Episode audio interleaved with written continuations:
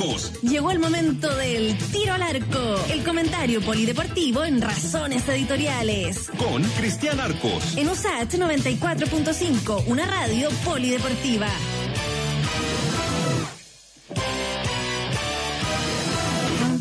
Día viernes, día de tiro al arco con don Cristian. ¿Cómo está Cristian? Bienvenido a Razones Editoriales. ¿Cómo está Freddy? ¿Cómo le va? En este viernes ya terminando una nueva semana de julio profundo ¿ah? de cara a lo que nos espera, si es que. En el invierno, oiga, pero como que si es que. No, pero así como vamos. ¿Estás trabajando con el gobierno que está, que está tan, tan, tan, no, poco esperanza? Al contrario, si trabajara en el gobierno diría que estamos tiquitaca, que vamos como avión y que ah, lo peor ya pasó y que ah, y que no saquen su 10% y esas cosas diría, pero por suerte no, no hemos llegado todavía a, a, eso, a esas urgencias. Sí, estamos acá en el, en el invierno profundo, pero allá en Europa lo están pasando bien con el, con el calorcito, parece. ¿eh? Sí, en Europa están eh, están impeque. Un, un, par de cositas de, de, decirte del, fútbol europeo antes de, meternos a, los temas. Eh, como para darle algo de, coyuntura, se, se sortearon las llaves de, Champions. ¿ah? Está, entretenido eso. Eh, mirando así los, los, los, chilenos que están presentes, el Manchester City tiene que jugar su partido de vuelta con, con el Real Madrid eh, ganó 2 a 1 el, el, primer partido, y el Barcelona tiene que jugar con el Napoli, tiene que jugar eh, también su partido de vuelta porque empataron 1 eh, uno, uno a 1, empataron 1 a 1 en el primer partido. Si el City pasa, es muy probable que le toque con la Juventus o el, o el Lyon, no, no es probable, le toca con la Juventus o el Lyon. Digo esto porque Lyon ganó el primer partido 1-0, así que está medio complicado para el mm. equipo de, Ronaldo, pero sería sería una llave entretenida, digámoslo. Si el City pasa contra la Juventus, se, ve bonito. y el que lo tiene complicado al Barcelona, porque si el Barcelona pasa, que ya es complicado porque tiene que jugar contra el Napoli, le va a tocar contra el Bayern Múnich, lo más probable, porque el Bayern Múnich jugó con el Chelsea 3-0 y tiene que jugar el partido de vuelta, pero es difícil que, le mm. meta 3 al, al Bayern Múnich, pero esto es fútbol, así que pueden pasar un montón de cosas, pero se vuelve a jugar la, la Champions y se va a jugar a partir de cuarto en una sola sede. ¿ah? ¿Ah, sí? En Portugal. Se juega en Portugal. Con la pandemia, me imagino, ¿no? Claro, claro, se juega solo en Portugal. A partir de cuartos de final se juega solo en Portugal eh, y en partido único. Son verdaderas finales, un solo partido, ya no es esto de, mm. de ida y vuelta. Eh, en partido único de cuartos eh, para adelante. Ya se programaron cuartos, semis. Es como un mundialito es como un mundialito. 23 de agosto es la semi, es la gran final, perdón, 23 de agosto es la gran final en Lisboa. Y también se sorteó la Europa League, donde ahí hay que tener ojo eh, con lo del Leverkusen, que ganó su primer partido 3-1 al, al 3-0 al Ranger de Escocia. Así que me parece que está casi listo en la siguiente llave. Y el Inter de Milán, fíjate que el Inter eh, también está con la posibilidad de seguir avanzando, eh, pero no se sabe qué va a pasar con Alexis, porque eh, se va a jugar en agosto y Alexis termina su contrato ahora en julio.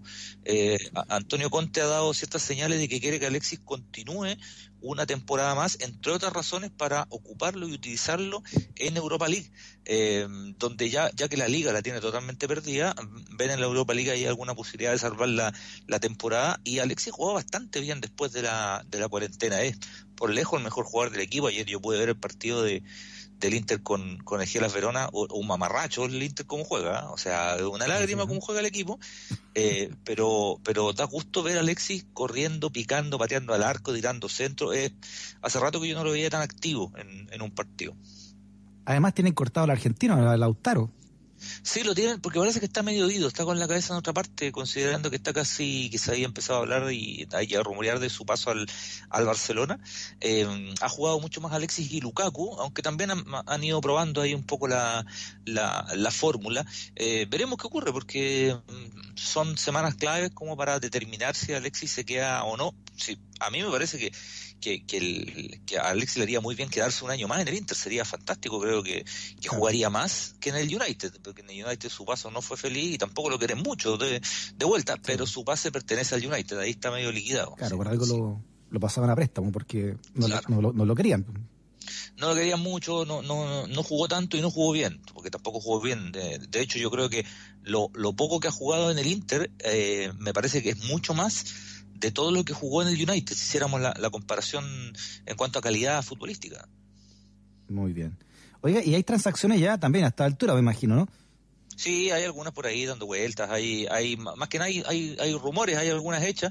Fíjate que mm, quiero detenerme en una, que es la de Fabián Orellana, que pasa al, Valladolid, y, quería contar un poquito la historia de este equipo, que tiene mucha, mucha relación con Chile de, manera azarosa, pero, pero está metido en el destino de, de, futbolistas y entrenadores chilenos de maneras eh, trágicas y de maneras gloriosas, de, las dos. Bueno, Fabián Orellana se va a jugar al, Valladolid. Eh, el Valladolid hoy es, de Ronaldo. El gordo Ronaldo es el accionista máximo del equipo. Él fue y se ah, compró el máximo paquete accionario, el gordo Ronaldo, el único Ronaldo, para mi gusto, con todo respeto por Cristiano, pero, pero Ronaldo me parece a mí el, el mejor delantero que yo vi en mi vida, por lo menos, es el, el gordo, ¿no? Una bestia, pero extraordinaria. Cuando agarraba bueno, nadie lo paraba. No, este no era bueno. ¿Y sabes lo, lo notable de Ronaldo, aparte de lo bueno que era? Ronaldo se cortó los ligamentos dos veces y cada vez que volvió era más bueno que la vez anterior. Es una cuestión increíble. Le sobraba el ligamento. O sea, una lesión que lo podía, le podía haber cortado la carrera, el gordo volvía y era mejor. Es una cuestión extraordinaria. Era una bestia, ¿no? el mejor delantero que yo, que yo he visto. Un fenómeno. En la vida. Fenómeno. Compañero de Iván Zamorano muchos años en el Inter. De hecho, son mm. muy amigos con, con Iván Zamorano. Pero mira, te comentaba lo del Valladolid porque eh, en la década del 20, del 20, 1920, en Valladolid, jugando contra el Valladolid, muere David Arellano. David Arellano muere, muere en esa cancha, en ese, en ese estadio. Claro, muere, le da un, bueno, un golpe que después se convierte en una peritonitis, que fue maltratado y qué sé yo, pero él muere en Valladolid. O sea, un equipo que no tiene una gran eh, gran tradición futurística, pero de todos los lugares de España muere justo ahí en Valladolid. Eh, David Arellano y lo que costó traer el, cuerpo, Colo lo siguió en gira, fue un drama lo, lo, de Valladolid. Y fíjate que la historia se vuelve a cruzar con el fútbol chileno cuando Vicente Cantatore, de extraordinaria campaña como entrenador en Cobreloa, se va a dirigir al Valladolid, que era un equipo que estaba recién ascendiendo a primera división y hace campañas extraordinarias. Pero dos años antes se había ido el Pato Yáñez, que el Pato Yáñez juega el Mundial del 82 como futbolista de San Luis de Quillota, pese a que ya estaba transferido al, Real Valladolid. Y el Pato en, eh, en, el Valladolid está seis años, está seis años y juega muchísimo. Y, esa, esa, esa, ida del Pato Vallaña a España fue todo un suceso en Chile, porque no era común que, un jugador se fuera a Europa, ¿no? Sea cual sea el equipo. Claro, además que el Pato era de segunda división, pasa a jugar un mundial, que es una cuestión increíble, y del mundial se va al Valladolid, primera división española. El, al Pato le va muy bien. Una de las características que tenía el Pato era que era un gran delantero, para quien no lo vio jugar, muy rápido, pero no hacía muchos goles pero sí era muy mm. bueno para dar pase gol. Y fíjate que lo que hizo Cantatore, que fue muy inteligente, fue que contrató un 9 que era un gran goleador, que era el Polilla da Silva. No sé si se acuerdan, un uruguayo de la década del 80. Claro, Jorge mm. el Polilla da Silva. Entonces puso a Polilla da Silva dentro del área y al Pato lo puso por afuera y sí, se hizo millonario el Polilla da Silva, al nivel que fue el pichiche del campeonato. Fue el pichiche del campeonato. El Pato Yáñez le dio el 80% de los pases. Una cuestión increíble. Eh, le va muy bien al Pato en, en, España, gana el único título que tiene el Valladolid en toda su historia, que es un torneo que ya no existe, que se llama la Copa de Liga. Eh, habían tres copas en ese tiempo, igual que en Inglaterra, eh, que era el torneo local, la Liga, la Copa del Rey y la Copa de la Liga. La Copa de la Liga ya no se juega, pero la gana el Valladolid y le gana la final al Atlético de Madrid. Pato Yañez juega los dos partidos, que son partidos de ida y vuelta. Pato Yañez juega los dos partidos. Bueno. Después llega Cantatore, con Cantatore, Pato en cancha, contratan a Jorge Aravena, el mortero Aravena. Eh, otro, jugadoras, jugadoras. El equipo llega, termina sexto en la tabla de posiciones y juega la final de la Copa del Rey, que era un gran acontecimiento para, para, el club, y pierde 1-0 contra, oh. contra el Real Madrid. en ese tiempo de la gran estrella, Hugo Sánchez, Juan, ese tiempo, en fin. Eh, y pierde 1-0. Cantatore se va del equipo y se va al Sevilla, ¿ya? Donde años después va a dirigir Iván Zamorano. De hecho, él pide la contratación de, Iván Zamorano. Mm. Eh, pero fíjate cómo el, destino termina juntando cosas, nombres que nos salen muy particulares. Porque en aquel tiempo, un joven estrafalario técnico llamado Javier Ascargorta, Javier Ascargorta, imagínate. Nuestro bigotón, que ya usaba su mostacho. Ah, ya tenía bigote. Sí, ya, ya, era, ya tenía su mostacho. Eh, pasa a ser técnico del Valladolid. y uno de los arqueros que tenía el equipo era Oscar Birt. ¿Se acuerdan de, Oscar Birt, no? El arquero de, de Cobreloa, de, en la Copa Libertadores, que tiene, que tiene una particularidad Oscar Vira, jugó en Colo Colo, la U, la Católica y Cobreloa. Eh, Mm. eh, es uno de los pocos jugadores que tiene, me parece que es el único. Pero siempre ese- identificado con la católica, eh, Birt. ¿ah? Ahí empezó y ahí jugó la final de la Libertadores. Ahí jugó Claro. mucho tiempo. Aunque ojo que Oscar Vir tiene tres finales de Libertadores, porque jugó dos finales con Cobreloa y una con la Católica. Lamentablemente no ganó ninguna, pero jugó tres finales de, de Copa Libertadores. Pero la historia de Oscar Vir en Valladolid y Gorta es extraordinaria, porque están en la temporada 86-87. Partido contra el Sevilla en el Sánchez Pizjuán, jugando de visita con el equipo medio complicado en la tabla del descenso y se lesionan todos los centrales que tenía el Valladolid, los zagueros centrales, todos. ¿ah? Tenía cuatro zagueros centrales, se lesionaron los cuatro. Entonces, Ascar, eh, pone a un central y todo, pero le quedaba el equipo cojo. Y resulta que en los entrenamientos, como habían tres arqueros, muchas veces Oscar Vir jugaba de zaguero central, porque en la inferior había jugado y el tipo era bueno para la pelota, entonces no jugaba solo al arco, sino que jugaba de central. Y en un caso que yo no recuerdo, en la historia del fútbol, Ascargorta hace debutar a Oscar Vir de zaguero central en el Ah, partido no contra el idea. Valencia. Jugó Lo pone- de, de defensa central. Jugó de defensa central. El primer partido Mira. de Oscar Vir en España es de defensa central. Lo pone a Oscar Gorta. Y lo más extraordinario de esta historia es que ¿Ya? ganaron 2-1. ganaron Oiga. 2-1. Oiga, oiga, Cristian, si, si Pellegrini fue defensa central, perfectamente sido también. un, día, un día vamos a hablar de las virtudes de- de- y atributos de Pellegrini como central. Solo decir, solo decir que sus compañeros le decían Peligrosini. Sí. bueno, pero. En la U sufríamos lo cuando Pellegrini te agarraba. Claro, lo, lo- dicen que, que Quintano marcaba, en vez de marcar al 9 rival, marcaba a Pellegrini, decían lo- los mal hablados. Eh, pero mira, me puse a buscar los artículos, y lo encontré, ¿ah? artículos de ese partido. El. Va- el Valladolid ganó bien, y lo- el Valladolid ganó y ganó bien, 2 a 1 de visita. Y acá, eh, respecto a la actuación de Oscar Vir, él tenía que marcar al atacante Ramón, se llamaba, atacante del Valencia. Y dice el artículo del diario El País. Ramón no hizo nada de nada, pese a ser marcado por un hombre que es habitualmente portero suplente del Valladolid como Oscar Vir. Si bien desempeñó más funciones de líbero que de marcador, dominó el juego aéreo. No permitió que marcasen ni Ramón ni Cholo, el otro atacante. Se permitió el alarde de la- lanzar los dos tiros de esquina que ejecutados para el eh. Valladolid y contribuyó a que su equipo venciese de manera justa en el Sánchez Pizjuán, dice el diario El País respecto a la actuación de Oscar Vir. O sea, yo lo leo y lo contrato, ¿no? O sea, lo contrato a- a- al toque. Oye, Eh, no, tenía, no tenía idea, fíjate que Oscar Vita había jugado defensa central en el Sí, grupo, señor.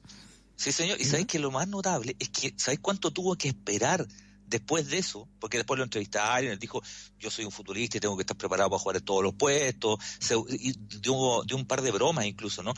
Claro que si me ponen de nueve no andaría muy bien porque ahí me cuesta más, dijo Oscar Vir, pero yo estoy dispuesto a lo que diga el mister, el entrenador. Pero lo más increíble de esta historia es que Oscar Vir, que después no volvió a jugar de central, tuvo que esperar 34 partidos para jugar de arquero. 34 partidos más para jugar de arquero. Fue suplente 34 partidos seguidos. Estaba de defensa, el de- de- estaba de reserva el reserva entonces ya. Era el tercer arquero, era el tercer arquero, después pasó a ser- el segundo arquero, eh, y al final de ese campeonato, ya sobre el final de ese campeonato, él vuelve a jugar al arco, y después de hecho vuelve cantador y Oscar Vir juega un poco más como, como arquero del Valladolid, pero, pero su debut eh, en España es como defensa central, es una historia increíble. Ah, Yo no, no tengo memoria, o sea, me acuerdo de algunos arqueros que han tenido que jugar adelante eh, en momentos determinados. Eh, ¿Te acuerdas de este mexicano que era Jorge Campos, que era un arquero Sí. mexicano? Jugaba en jugaba un tiempo. ¿no? Jugaba un tiempo al arco y después se iba a jugar de delantero. Según mi humilde Claro. apreciación, era malo al arco y de delantero. Eh, según Sí. yo, digamos, pero No, era. usaba, pero usaba unas camisetas horribles.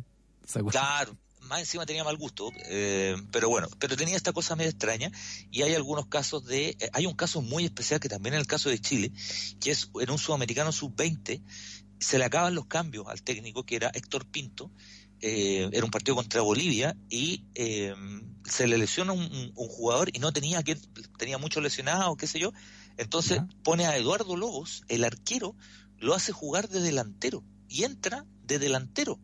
Eduardo Lobos, pero no solo entra de delantero, mete un gol en el partido. Eh, lleva una historia además increíble porque Eduardo Lobo, cuando patea al arco y hace el gol, golazo más encima, no sabía ni cómo celebrar Eduardo Lobo. Se fue a la esquina y no sabía ni celebrar porque nunca había celebrado un gol. Al eh, revés, le hacían goles. Estas cosas pasan acá nomás. Insisto, arqueros que han hecho goles hay un montón, pero arqueros que jueguen este, disculpe, ¿Este Eduardo Lobo el mismo que terminó jugando también eh, con así un poquito pasado de peso en Colo Colo? De el mismo, el mismo, el mismo, cuando, era, cuando era juvenil. Es más, le voy a contar una anécdota, una anécdota que me pasan a mí nomás ya con Dorito. Eh, Eduardo Lobos era vecino mío. Vivía a cuatro casas de, la mía en Curicó. Porque es curicano, Eduardo Lobos. Vivía a cuatro casas de la mía. Eduardo, Eduardo Lobos. Donde vive mi mamá, vive la mamá de Eduardo Lobos todavía. Cuatro, casas más allá. Cuando iba, cuando iba para allá me lo podían, me lo, me lo encontraba al, al hombre. Eh, pero él, claro, él debutó, jugó, pero no debutó, había jugado ya, pero lo hicieron entrar en un partido como delantero y metió un gol. Estas cuestiones pasan en Chile nomás, yo no me acuerdo de, muchos casos así. Está bueno. Qué bueno. Así que Valladolid está muy presente en la historia del fútbol chileno, por lo que veo. Así es. Eh, mira, también jugó eh, el Coto Sierra, porque la gente se acuerda, porque no le fue muy bien. Jugó Lichnowsky en el Valladolid. Jugó Diego Rubio. ¿Qué pasó con ese cabro? Disculpe, disculpe Lichnowsky, que pintaba para gran defensa cuando jugaba en la U. Era como... Algunos se aventuraban a decir que podía ser un segundo Elías Figueroa incluso. Sí, muy muy aventureros, pero pero sí tenía tenía y tiene condiciones. De hecho, por ahí apareció más de alguna de alguna nómina. Él estuvo jugando, eh, bueno, en España no le fue no le fue muy bien, de jugó poco. En México tuvo algo más de, de, continuidad. Ahora ahora está en el Cruz Azul de México. Eh, en México ha jugado bastante más, ha jugado bastante más y por ahí ha tenido alguna posibilidad de, selecciones. Jugó en el Porto, jugó en el Sporting de Gijón, eh, me parece que recién en el Necaxa eh, y en el Cruz Azul ya tuvo un poquito más de, continuidad. Estoy revisando acá la estadística y, por ejemplo, en el Necaxa hace el año 2018 jugó todos los partidos del campeonato. Jugó, no, perdón, jugó casi todo. Jugó 35 de 37, ah, que es bastante y en el último torneo, eh, hasta que se suspendió el fútbol mexicano, había jugado 17 de 18 partidos en el Club Azul. Ya tenía bastante más, más continuidad, aunque yo creo que todos esperábamos también que Lichnowsky fuera, fuera más todavía, ¿no? Más, de lo que... Es una promesa. Porque ya no está... joven de la claro, ya... Claro, ya, ya, además ya no está tan lo tiene 26 años, ya está, ya está armadito, ya eh, pero claro, aparecen ciertas nóminas, Rueda lo ha llamado en, más de una ocasión, eh, a Bielsa también lo llamó en algún minuto, eh, no, sí, tenemos, perdón, San Paoli, San Paoli lo llamó en, en, más de algún minuto, en, más de alguna, de alguna selección, pero claro, quedó un poquito, uno esperaba mucho más de, de Igor aunque todavía tiene para dar, por supuesto, tiene 26 años, eh, yo creo que el gran salto en Europa que algunos esperábamos no lo dio, pero para jugar varios años más tiene, tiene para jugar varios años más. Sí, claro. Oiga, una pregunta así de, historia. ¿Por, qué el Pato Yañez no, no llegó a un club grande en, en, Europa con las grandes campañas que hizo en Valladolid? Y el Betis también jugó, ¿no? Sí, jugó en el Betis, jugó en el Zaragoza también. Eh, en los tres equipos y los tres jugó en primera división. Yo creo que el Pato no llegó, eh, conspiró contra él el tema, eh, entre otras razones, el tema de los extranjeros. en ese tiempo en Europa se contrataba, se podían contratar cuatro extranjeros solamente por, por club, de los cuales tres jugaban en cancha. Entonces, en general, los equipos grandes, grandes, eh, iban por los pesos pesados de, del fútbol del fútbol extranjero. Yo creo que esa puede, esa puede haber sido una, ah, una de, de las posibilidades. Y lo otro, que el Pato era un, un notable jugador, un notable jugador, pero tenía poco gol. El Pato hacía pocos goles. Eh, mm. no, no era un gran goleador, era muy rápido, muy, muy veloz, muy veloz, pero no era un gran goleador, era un gran asistidor. Eh, en algún minuto hubo eh, negociaciones para que él jugara en el Atlético Madrid, eh, por lo menos esas son las, las, más conocidas, ¿no? Que al final no, no, no llegó, no llegó a puerto. pero yo creo que a él, con él conspiró esto, esto de de que claro, en Real Madrid en ese tiempo estaba Ponte Schuster, estaba Hugo Sánchez que metía 40 goles por año, estaba Schuster el alemán y, había uno más por ahí, entonces era muy difícil jugar en los equipos grandes para los jugadores sudamericanos, de hecho en general para el jugador sudamericano le costaba mucho jugar en el equipo grande. A mí una vez un colega suyo me dijo, le misma pregunta, pero en otras circunstancias. no, no, no al aire, digamos. Y me dice que, que, que al Pato Yáñez no le gustaba mucho jugar fútbol, que no le ponía mucho color. Tenía un talento increíble, pero que no, como- era un poco como Borghi, que no, que no vibraban tanto con el fútbol. Es verdad, sí, sí, es verdad. De hecho, él mismo lo ha, lo ha reconocido. De hecho, el pato, el, el pato entra al fútbol más o menos tarde, porque él se dedicaba al atletismo hasta los 15 años. No, no, Ah, jugaba a la rápido. pelota y todo eso, pero no hizo grandes inferiores, ¿no? Y, y al pato, además, se fue a probar a varios equipos y lo y no lo dejaron. Eso también es una larga historia en el fútbol. Él se fue a probar al Everton, que es el equipo del cual él es hincha de toda la vida. El pato es, es hincha fanático del Everton. Mira. Eh, y se fue a probar al Everton y le dijeron que no. Se fue a probar a Wander y le dijeron que no. Y como él vivía en Quilpué, le dieron la posibilidad de ir al, a San Luis de Quillota. Y ahí es donde se armó esta famosa banda de jugadores que, que el técnico los bautizaba con la letra P. Eh, algunos por nombre y otros por apodo. El, el, el Punto Silva era el técnico y tenía al Pato Yañez, al Patato Martínez, al Piritore Cabrera, al Pindinga Muñoz, al Papelucho Álvarez y los tenía todos con P. Él le ponía apodo, parecía como novela de Arturo Moyagrau, así como que les ponía todo nombre. Era como Chespirito. Como todos Chespirito, claro. el Chavo, Chespirito, Claro. Chúpita. Claro, claro. Y ahí empieza eh, el pato. Y a los 18, 17, 18 años, eh, es la gran sorpresa cuando, 18 años tenía, cuando eh, Lucho Santibáñez lo llama a una selección. Luis Santibáñez lo llama a una selección y el pato estaba en segunda división, estaba en San Luis. Eh, Claro.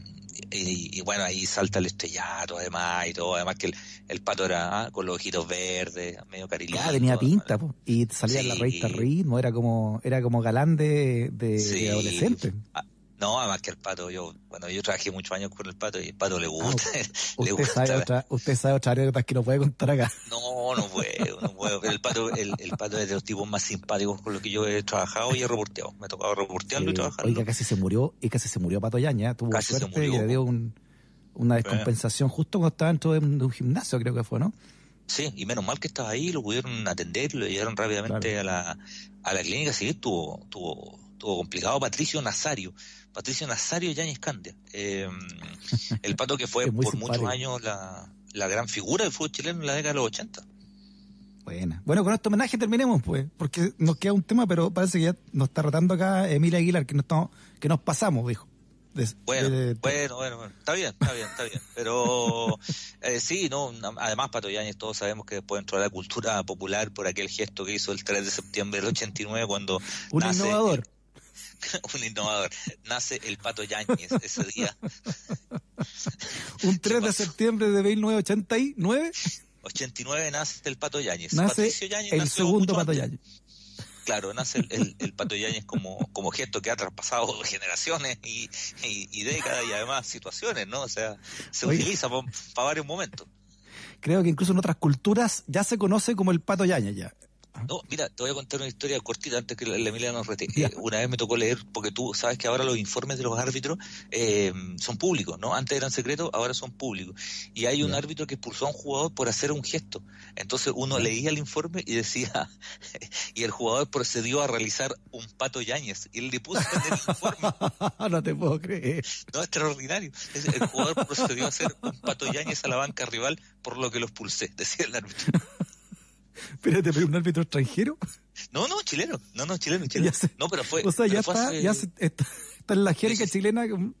Pero si fue el año pasado, si fue hace nada, lo- no, era un jugador de la U de Conce, me, me parece, ¿no? Me acuerdo ahora, lo voy a buscar, te prometo el lunes todavía el nombre. Pero me acuerdo ¿Y sabéis está lo mejor de todo? dice, Lo mejor de todo es que todos supieron cuál era el gesto. po. al tiro, pero es la notable en la redacción, dice, el jugador procedió a realizar un pato Yáñez a la banca rival. Extraordinario. Ahora tenés que ser muy bueno para que tu nombre sea un- sí, pase- claro. pase Dejaste un- un legado. un- pero claro, imagínate, un Marcelo Alvarado el día de mañana. ¿ah? Eso, eh, como empinarle el codo. Se me ocurrió una espina de codos a cuestión. No, no, no lo quise, no lo quise decir, pero solo un nombre que se me ocurrió. ¿Ah? No sé. Muy bien. Y ya habrá un Cristian Narcos también, ¿ah? No, espero, que- espero que no. Don Cristian. Ya. Nos vemos, ¿ah? Siempre un gusto. Buen fin de semana, que esté muy bien. Que estén bien. Chao, chao. Chao. Que nunca te quedes sin stock por razones editoriales.